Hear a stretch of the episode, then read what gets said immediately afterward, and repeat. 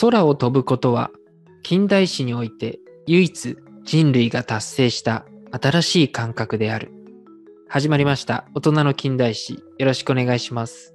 はい、よろしくお願いします。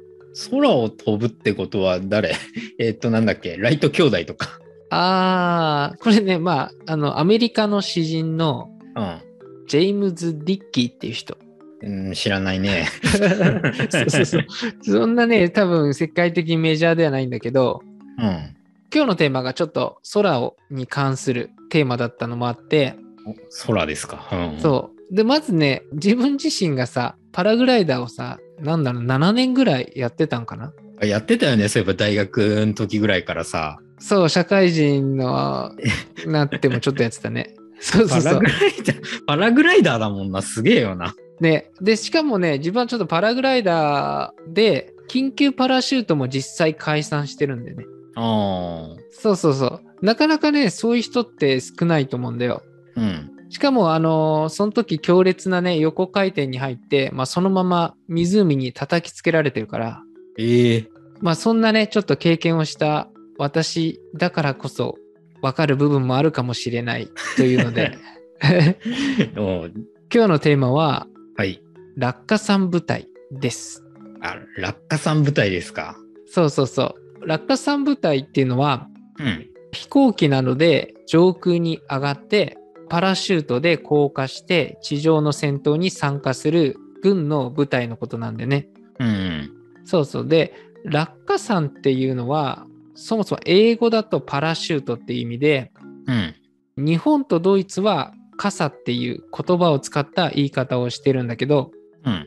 高い高度から人が飛び出してもこの落下傘によって落下速度を減少させて安全に人が着地することができる装置なんでねうん。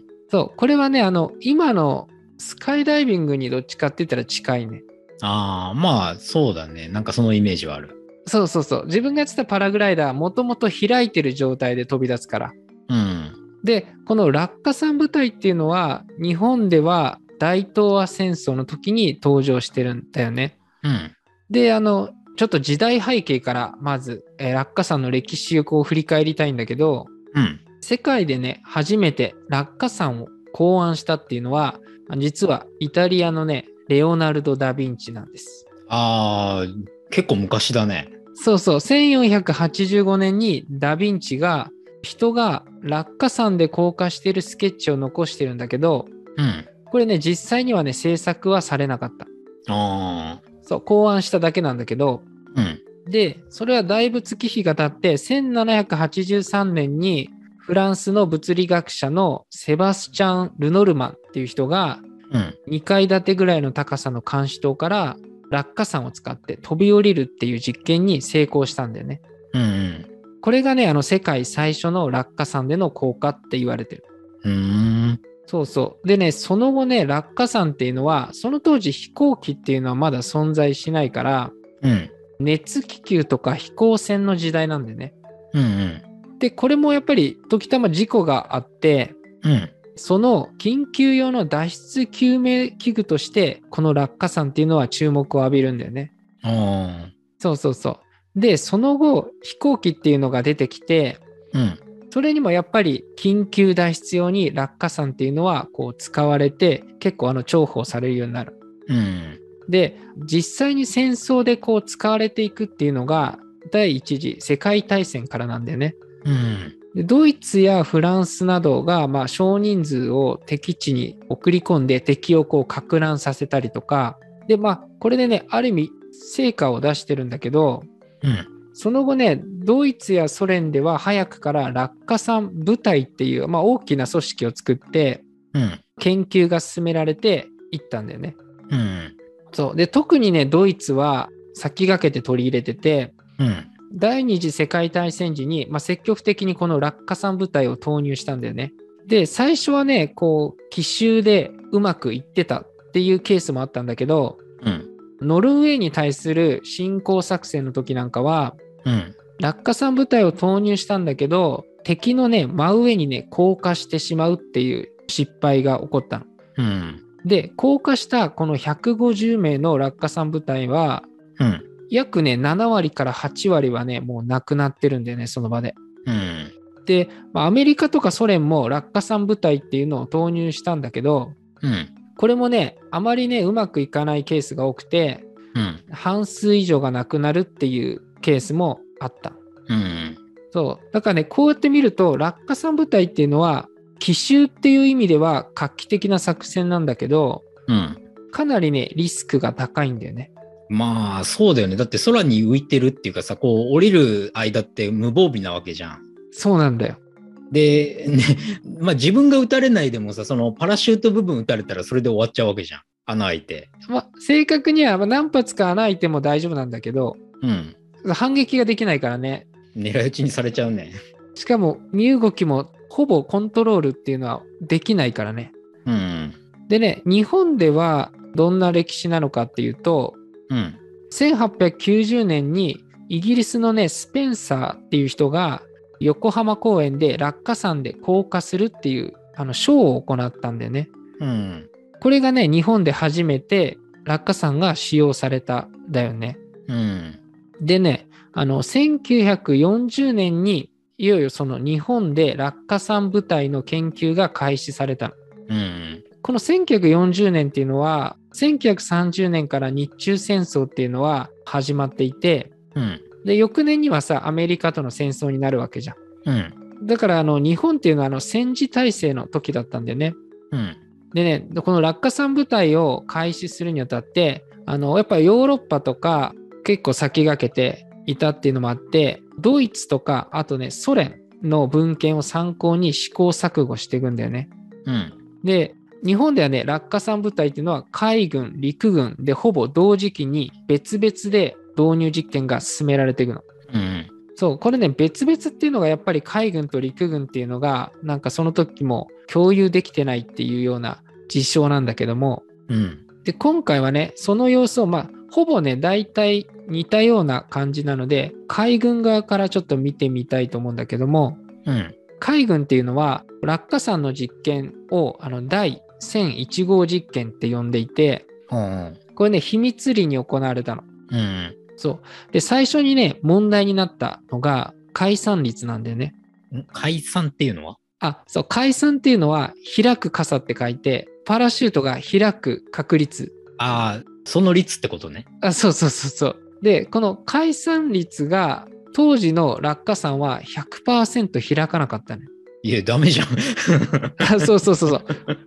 あの、バックからこう飛び出して100%開くかっていう実験なんだけど、うん。そこで、これだったらさ、人がいきなりさ、落下傘を使って実験するのはかなり危険だよね。いや、だって100%開かないんでしょ。そうそう。なんで、そこで最初は60キロのダミー人形をつけて、うん。上空から投下するっていう方法で実験を行ったうん。の。でね、これね、内部にね、だから重みを出すのに鉛を入れて、このずんぐりした格好のこの人形なんだよね。うん。で、この人形をね、愛情を込めて海軍はダミーって呼んだんだよね。どこが愛情こもってん だよ。 確かにそう思ったけど。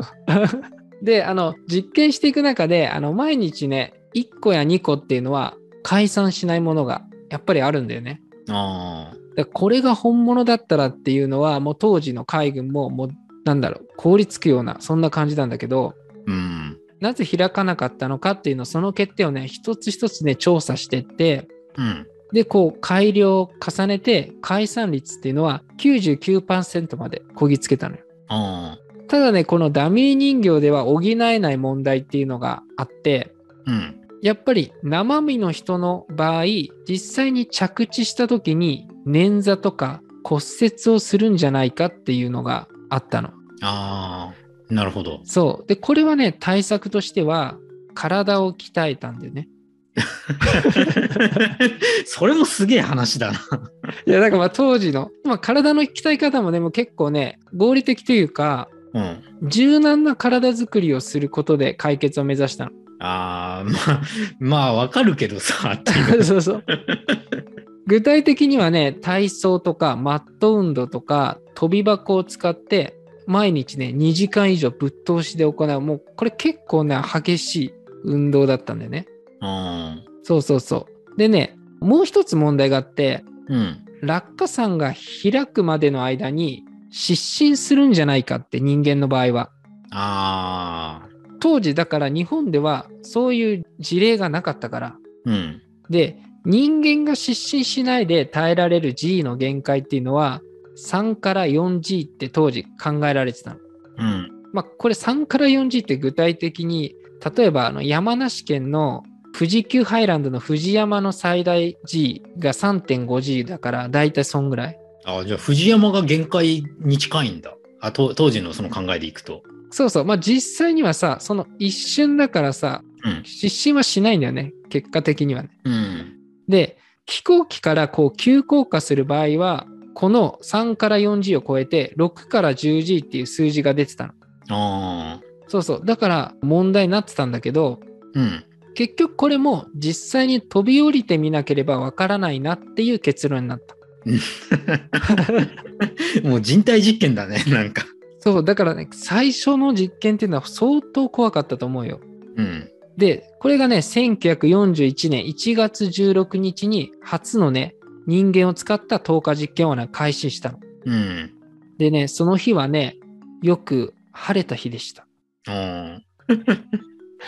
ただそのフレーズがなんか言いたかっただけ。でね、飛行機で高度350メートルから うん。降下するわけよ。あ見事ね、開いて全員これね、無事に成功したんだよね。あ。あこれによって着地の不安だったり、失神の心配もないってことが立証されたの。あ。うん。でね、訓練を重ねるうちに、こう、精度をどんどん上げてったんだけど、飛行機から飛び降りるときにさ、前の人が飛び降りて、次の人が飛び降りるっていう感覚を0.5秒まで短くしてったんだよね。ええこれね、なんでこんなに感覚を短くするのが大事かっていうと、うん。飛行機ってさ、時速200キロとか210キロで飛んでんのよ。うん。で、その時に飛び降りるから、1秒これ差が開いても、前の人と約1000メートルぐらい離れてしまう場合もある。ああ。だから、できるだけ着陸後にまとまって体を組みたいから、うん。この飛び出す間隔を短くする必要があったんだよね。ああ、なるほどね。そうそう。でね、こう何回もね、実験をまあひたすら繰り返したの。数ヶ月っていう単位で。うん。で、その中でね、ある日、最年少だった一人の隊員の傘が開かなかったんだよね。うん。で、そのまま地面へ激突するっていう事故があったの。うん。で、これ落下した場所にね、隊員が駆け寄ると、まあ、150センチぐらいの穴が開いてて、うん。隊員はそこにまあ埋まっていて、もちろんその即死だったんだよね。うん。そう。まあ、後で調べると、やっぱり全身内部骨折の状態で、で、このね、事故の件があって、まあ、いろいろなぜ開かなかったのかっていうのを調査してったの。うん。で、当時っていうのは、補助傘式っていうのを使ってたんだけど、うん。これは小さな落下傘、パラシュートが先に飛び出して、うん。これが風をはらんで、メインの傘をバックからこう引っ張り出すっていう方式なの。うん。それで開く方式なんだけど、うん。で、この補助傘が飛び出したんだけど、背中と落下傘を収めてるこの袋の間に挟まれちゃって、うん。要はね、その主傘がね、引っ張り出せなくて開かなかったんだよね。あで、これによって、引き出し解散方式、またはね、軽視式っていう補助式をやめたんだよね。あ。うん。これはどういうものかっていうと、メインのこの落下傘の頂上部分と飛行機の機内の中で紐でつなぐんで直接。うん。で、飛行機から人が飛び出すと、その衝撃によって、もう強制的に落下傘が引き出される。ああ。確実に引き出すことができる。うん。ちなみに、つないでる紐っていうのは、伸びきって一定以上の力が働くと分離する仕組みになってる。ああ、なんか、もう、それで引っ張られることはないってことね。そうそうそう。で、これによって補助傘式よりもまあ強制的に落下傘が開かせることっていうのができて、うん。今まで補助傘式の場合は開くタイミングもまちまちだったのよ。うん。これもある程度統一することができて、うん。で、飛び降りてからもう約60メートルっていう、今までよりもかなり早く開くようになった。うだん。からこれね、今のね、自衛隊の空挺部隊もこの方式でやってたよ。うん。で、スカイダイビングっていうのは逆にね、補助傘式に近い原理なんだよね。へえ。まあ、だいぶ使ってる素材とか仕組みは変わってるんだけど、うん。でね、引き出し解散方式になったんだけども、うん。それでも実験をしていく中で落下傘が開かない事故が起こってったんだよね。うん。これはね、飛行機から飛び出した直後に、落下傘は出るんだけども、うん。吹き流しにいたこう棒状になって、まあ、そこから風をはらむんだけども、うん。何千分の1かの割合で吹き流し状のまま開かない現象っていうのが起こるんだよね。あこれでね、数人ね、海軍でも亡くなってんの。ーうん。で、これに関しては、もう緊急用の落下傘を別にもう一つ体の前に装着しようっていうことになった。うん。で、まあ、こんな訓練を重ねていって、落下傘部隊っていうのは初の実戦に投入されるの。うん。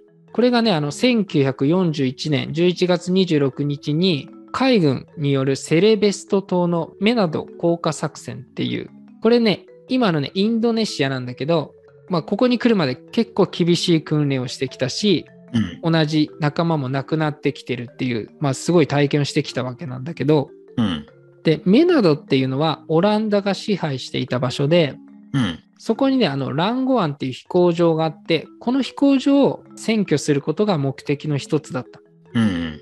で、これね、開始前に落下傘部隊っていうのはいくつかの輸送機に分けて、うん。約300名ほどが、まあ、上空へ輸送機で行ったんだよね。うん。で、その時にね、1機の輸送機が味方のね、ゼロ戦にね、撃墜されてんの。味方に俺これ嘘って思ったんだけど、うん。敵とね、誤認されたんだよね。あで、ここにいた落下傘部隊も搭乗員も含めて犠牲者は約20名ほど、ここで亡くなっちゃったんだよね。あ。うん。いや、だからこれさ、こういうのって結構あったんじゃないのかなって実は、って思っちゃって。うん。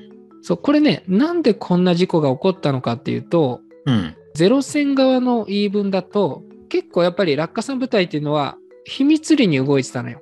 うん。で、情報がね、来てなかったっていう証言があって、うん。しかもね、こう、航空機が鉢合わせた時に、うん。味方の場合は味方識別運動っていうのがあって、うん。飛行機の足を出して高度を下げるっていうことをするんだって。うん。で、これをね、しなかったっていうのがあって、ただこの落下傘部隊側の言い分は、うん。事前にこのゼロ戦側にも伝えてたって、打ち合わせをしてたって言っているんだよね。うん。で、敵のね、もうほぼ上空だったから、うん。高度を下げてこの味方識別運動は行うことはできないでしょっていうような食い違った感じになっちゃったんだけどうん。そんなこんなでちょっと残りのメンバーはそのままね上空から降下して、まあ、真っ白い落下山が無数にこう上空に開いたわけうん。そこでオランダ側っていうのは下でね約400名ぐらい待ち構えていてうん。高射砲とか高射機関銃っていう、まあ、長距離を撃てる銃で、うん一斉にね、この上空のね、落下山にね、向かってね、撃ちまくったんだよね。うん。そう、これね、なんで割と待ち構えられていたのかっていうと、うん。第二次世界大戦でオランダっていうのは、ドイツ軍の落下山部隊にだいぶ痛い思いをしてきた。うん。だからね、事前にね、落下山部隊のパンフレットを配ったりとか、警戒していた面があったんだよね。うん。でこの落下傘部隊っていうのは蜂の巣のごとくかなり撃ち抜かれてったんでねうん。で落下傘がそのまま真っ赤にね染まっていったものもあったっていうのもあってうん。後のね調査によって分かったんだけどうん。最も撃たれた落下傘は96発穴が開いてたっていう、うん。96発ってもう飛べないじゃん。うん、いやだからもうすごい状況だよねうん。でそこで亡くなる落下傘部隊の人も実際にいてうん。で無事さこれ着陸したとしてもさうん。今度は敵が水平に撃ってくるわけよ。そしたら敵の銃撃によって身動きが取れないのよ。うん。そう。で、ここでさ、落下傘部隊が最初に持ってる武器っていうのは、うん。降下するから大きいもの持てなくて、小さい拳銃一つと手榴弾をね、いくつか持ってるぐらいなの。うん。他の機関銃とか銃火器って大きな武器っていうのは、上空から後で箱に入れて落下傘で投入するのよ。うん。だから落下傘部隊っていうのは無事に着陸したとしても落下傘を着脱してなおかつすぐに武器の入った物量箱を探してしかもその箱の中って武器はあるけど組み立てなきゃいけないものもあってうん。組み立てた上で応戦しなきゃいけないのようん。だからかなりリスクが高いんだよね。ただまあ、なかなかね、こう身動きが取れない中、なんとか武器を少しずつ手に取って、で、この時は応戦していったんだよね。うん。まあ実際ね、ゼロ戦の応戦とかもあって、うん。敵はね、徐々になんだけど退却してって、約1時間半でね、飛行場を占領することができたんだよね。うん。まあこれがね、ざっくりすごい早くいっちゃったんだけど、メダと降下作戦の方なんだけど、うん。もう一つね、今回その1942年にあった2月14日の陸軍によるパレンバン作戦っていうのがあって、うん。こっちの方が有名なんだけど、うん。スマトラ島にある、まあ今のインドネシアなんだけど、うん。パレンバン攻略のこの目的っていうのがあって、うん。メナドと同じようにパレンバンの飛行場をまあ抑えて制空権を確保したかったっていうのが一つともう一つが東洋一って言われてるほど大油田って言われるあの製油所の入手をしたかったうん。これね日本の必要量の石油を賄ってもうん。まだ余裕があるってほどかなりあるって言われててうん。でそのためにはさ敵があの負けそうになったら破壊しちゃう可能性もあるしうん。だから、奇襲をかける意味で落下傘部隊っていうのを投入したんだよね。うん。この作戦の決行の日、この日はね、よく晴れてたんだよね。またかよ。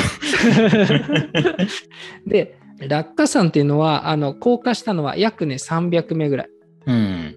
地上でも味方のね、陸軍の38師団っていうのが、まあ、応戦で向かってたんだよね。うん。で、対するね、相手はオランダとイギリスからなる、まあ、混成軍っていうんだけど、約1000人ぐらい。うん。で、パレンバン飛行場には200機ぐらいの戦闘機があったって言われてる。うん。そうで、相手はね、あらかじめね、川に重油を流して、うん。火を放って、日本軍のこう行く手をね、拒むっていうようなこともしてた。うん。でね、この煙で視界は悪かったんだけど、落下傘部隊っていうのは、敵からのこの発見をね、遅らせることにもつながったの。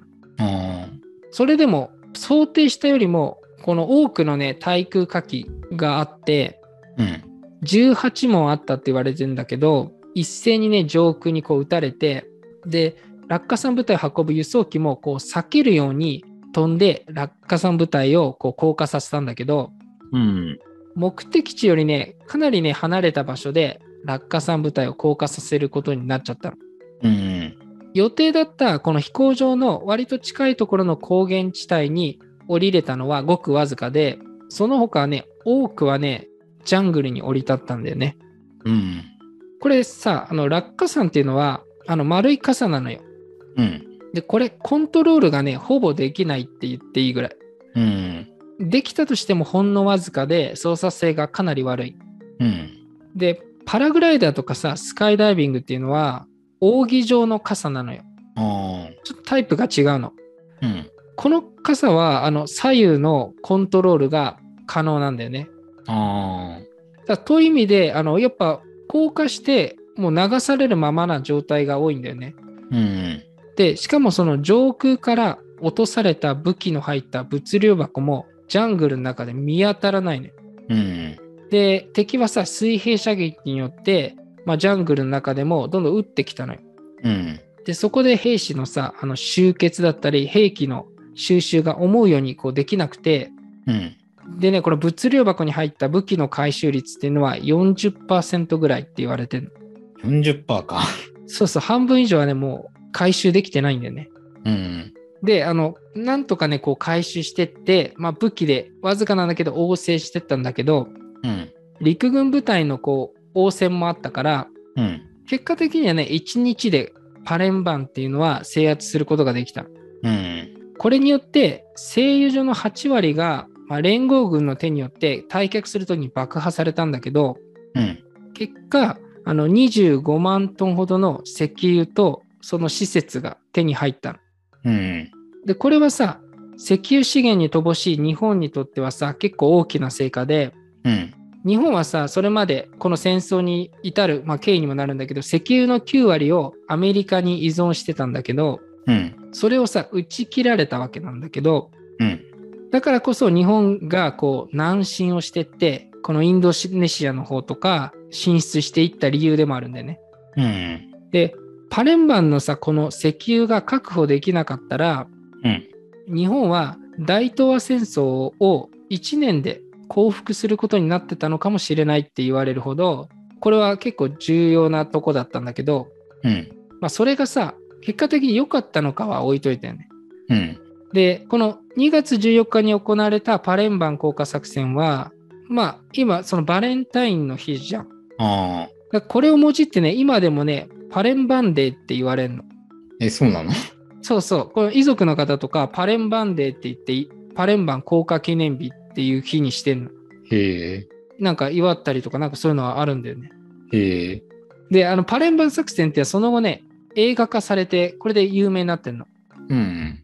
で、これはさ、当時、あの戦時中に実際の陸軍の落下傘部隊が俳優としてこの映画に出てるからね。え、そうなんだ。そうそう、これは多分ね、あの PR 活動の意味もあって協力したんだと思うんで。うん。で、だから日本ではかなりこの当時有名な出来事なんでね、うん。もうすごい英雄として扱われてたから。うん。でね、日本の落下傘部隊っていうのは、こうやってね、アメリカやヨーロッパに比べると、結果その任務を達成してて、うん。で被害もね比べると少ない方なのうん。そうたださ反面さアジアの南進してる時ってこの大東亜戦争始まって最初の頃ってうん。日本軍っていうのは圧倒的にこう割と勝っていて制圧していた時なんだよねうん。そうだから戦艦や航空機でこう上陸して他のとこも制圧してるのに比べるとうん。落下傘部隊は状況によっては狙い撃ちされるリスクがあってうん。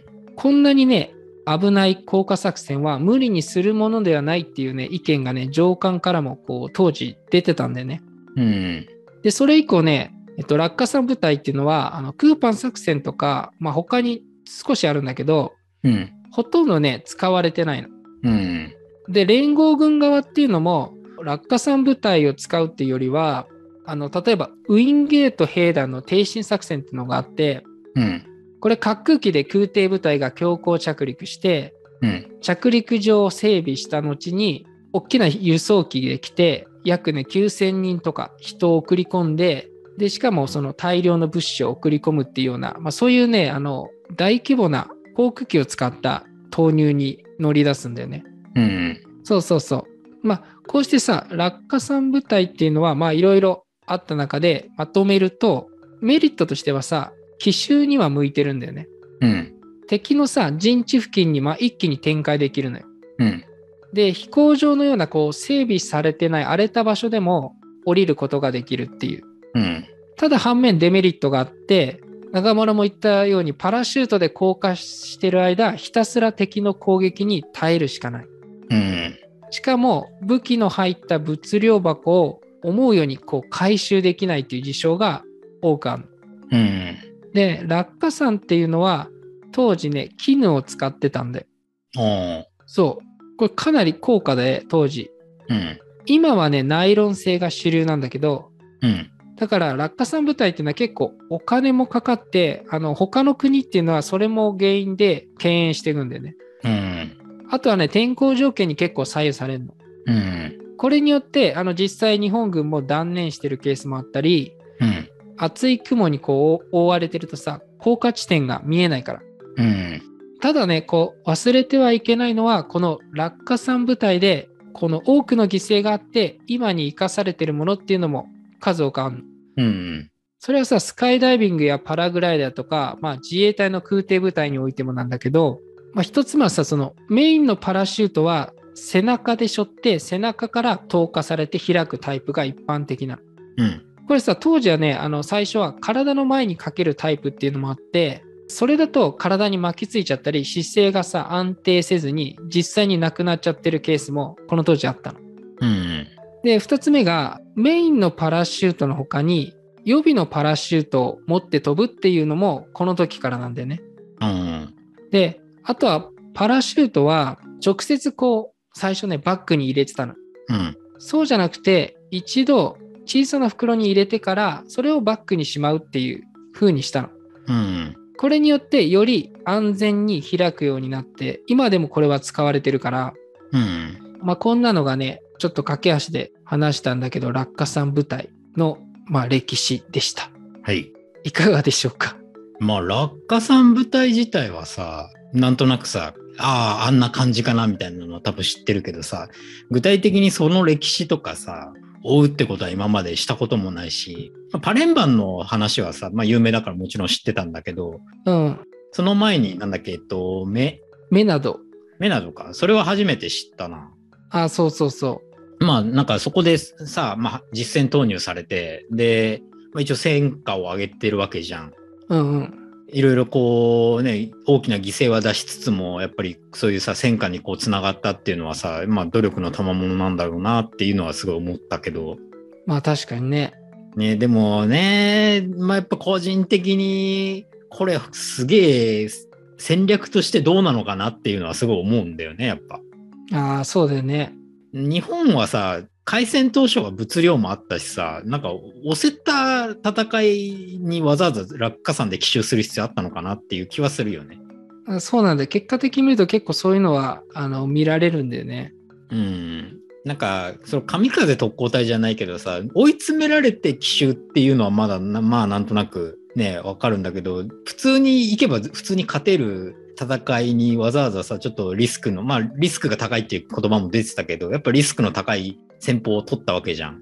うんうん。まあなんか多分そういう理由もあるんだろうけど、うん。ね、なんかそういうところまでこう、なんつうの、こう知っていきたいなっていう気持ちもありつつ、でもそれってすげえ、 もうなんかハマったらどんどん抜け出せないようになっちゃうのかなっていう気もするよね。